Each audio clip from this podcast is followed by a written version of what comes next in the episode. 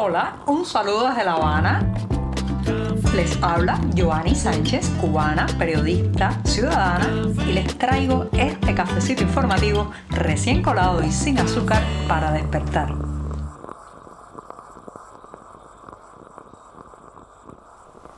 La semana informativa concluye en este programa. Sí, estamos viviendo un viernes, un viernes que por demás ha amanecido gris, nublado y lluvioso aquí en la capital cubana después de una madrugada con algunas tormentas locales. Se espera un fin de semana complicado desde el punto de vista climatológico en La Habana, así que cuídense, habrá inundaciones costeras, es probable también tormentas eléctricas severas, fuertes ráfagas de viento y ya saben, ya saben que esta ciudad está en un estado estado calamitoso y hay que protegerse mucho. Yo estoy con mi café ya servido, lo recién colé hace apenas unos breves minutos y me voy a dar este sorbito del 15 de diciembre de 2023. El año se nos está acabando prácticamente. Voy con este buchito sin azúcar. Después de este cafecito mañanero, les comento que además de las eh, ventajas que tienen los monopolios estatales sobre la economía cubana, existen también empresas extranjeras de larga data o de reciente incorporación, digamos, al entramado comercial de la isla que se aprovechan, se aprovechan de que esto, señoras y señores, es un mercado cautivo que los cubanos no podemos elegir, que prácticamente no tenemos la posibilidad de seleccionar entre un producto, una mercancía, un servicio u otro y que además, pues el exilio cubano, la emigración está muy ansiosa de poder contribuir a sus familiares en la isla haciendo muchas veces compras a través de los portales digitales que lleven a sus parientes en Cuba alimentos, productos electrodomésticos y en fin de cuentas mercancías básicas también para sobrevivir el día a día. Algunas empresas supuestamente extranjeras porque detrás de todo esto puede haber un juego de máscaras, espejos y sencillamente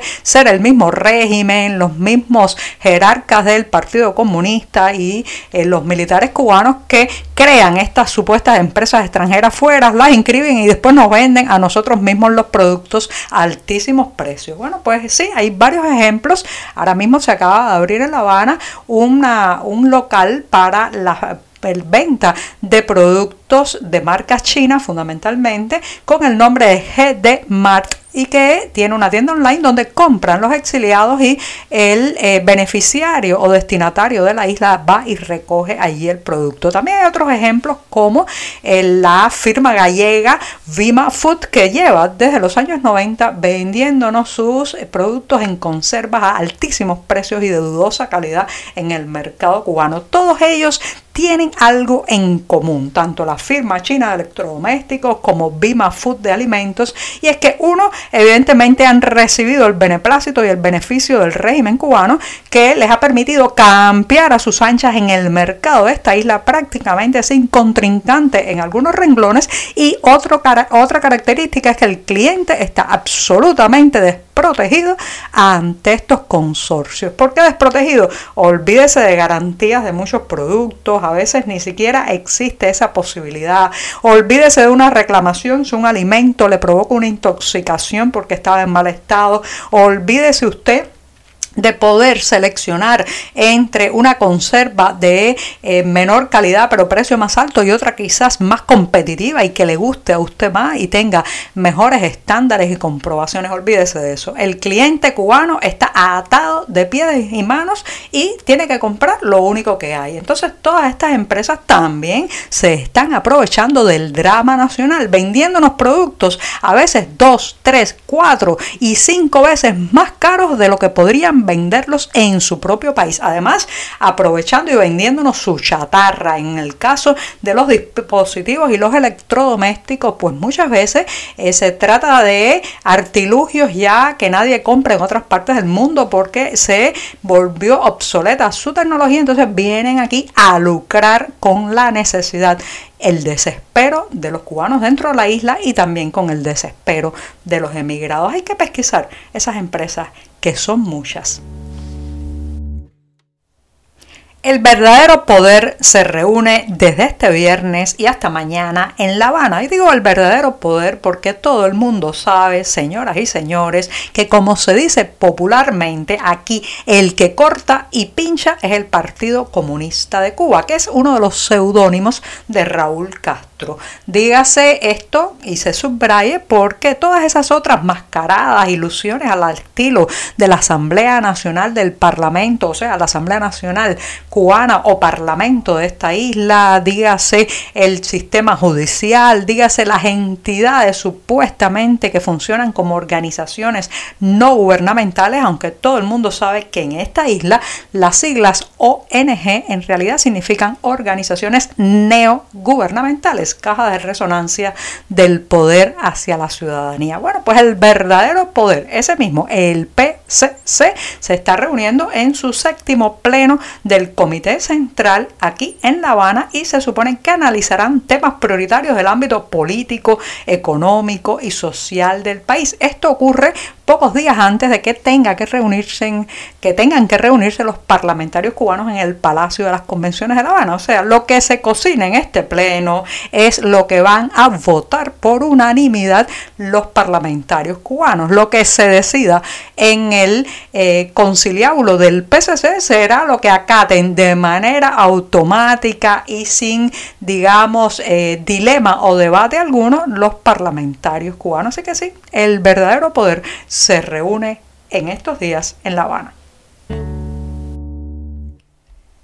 Cuando las instituciones y entidades oficiales cubanas se expresan, ya sea a través de una declaración o las palabras de un funcionario, parecen todas cortadas por la misma tijera. Sí, cortadas por la misma tijera porque todas se expresan en los mismos términos, con el mismo vocabulario, con las mismas expresiones de crispación, antagonismo, agredir verbalmente al otro, desautorizar al contrincante, arremeter de manera contundente con todo aquel que le haga sombra. Parecen, parecen copia al carbón unas de otras y por eso no me extraña en nada la declaración que recién ha publicado la Federación Cubana de Béisbol que ha expresado este jueves su rechazo categórico. Fíjense, el vocabulario siempre es categórico, contundente, a rajatabla y considera una maniobra por parte de los peloteros cubanos exiliados la creación de la Federación Profesional Cubana de Béisbol que asegura la oficialista, o sea, la entidad oficialista usurpa funciones únicamente asignadas a la institución oficial cubana. Están rabiando por la creación de esta entidad en el exilio que reúne a todos esos peloteros que han salido de la isla buscando no solamente oportunidades, eh, digamos, deportivas y salariales mejores, sino también dejando atrás la falta de libertades, la utilización e instrumentalización del deporte como un ente político e ideológico. Así está rabiando la Federación Cubana de Béisbol, pero tiene pocas posibilidades realmente de que su rabieta llegue a buen puerto y se elimine o eh, se ponga fin a esta iniciativa de la Federación Profesional Cubana de Béisbol que han creado los exiliados de la isla, porque simplemente cada día el béisbol cubano vive más fuera de las fronteras nacionales. Cada vez se desangra más, cada vez los peloteros más eh, talentosos y jóvenes eh, sencillamente salen de la isla para emprender su vida de atleta en otras partes. Al viernes me gusta despedirlo por la puerta grande después, después de haber concluido toda una semana informativa junto a ustedes. Y eso es exactamente lo que voy a hacer porque qué mayor grandeza que la tercera edad, qué mayor sabiduría que esa que atesoran las personas ancianas. Justamente sobre ellas va un concurso que ha lanzado el Observatorio de Envejecimiento, Cuidados y Derechos con la etiqueta de Cuido Está invitando a toda la comunidad a participar en estos tres emocionantes concursos que van desde la fotografía, pasando por la narrativa en formato de cuento y también el audiovisual. Se trata de capturar las diversas experiencias de la vejez en Cuba. Será sin lugar a dudas un certamen que reúna imágenes bastante delicadas porque recuerden que los ancianos en Cuba están atravesando un mal momento debido a las bajísimas pensiones, la inflación, el deterioro y el éxodo de sus hijos y sus nietos, lo que los ha dejado a muchos de ellos solos. Así que ya saben, el Observatorio de Envejecimiento, Cuidados y Derechos llama a observar, narrar y acercarse a la ancianidad en Cuba y reportarlo a través de estas imágenes, audiovisuales y textos y presentarlos al concurso de Cuido 60. Los ganadores serán anunciados el 15 de abril de 2024 y los detalles los pueden encontrar en la propia página de Facebook de esta iniciativa. Y así me despido hasta el próximo lunes, no sin antes desearles que tengan un fin de semana tranquilo y en familia. A los habaneros, mucho cuidado con las condiciones climatológicas que parece que se deteriorarán este fin de semana. Muchas gracias y hasta el lunes. Por hoy es todo. Te espero el lunes a la misma hora.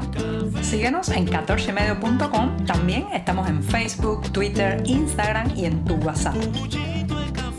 No olvides, claro está, compartir nuestro cafecito informativo con tus amigos. Muchas gracias.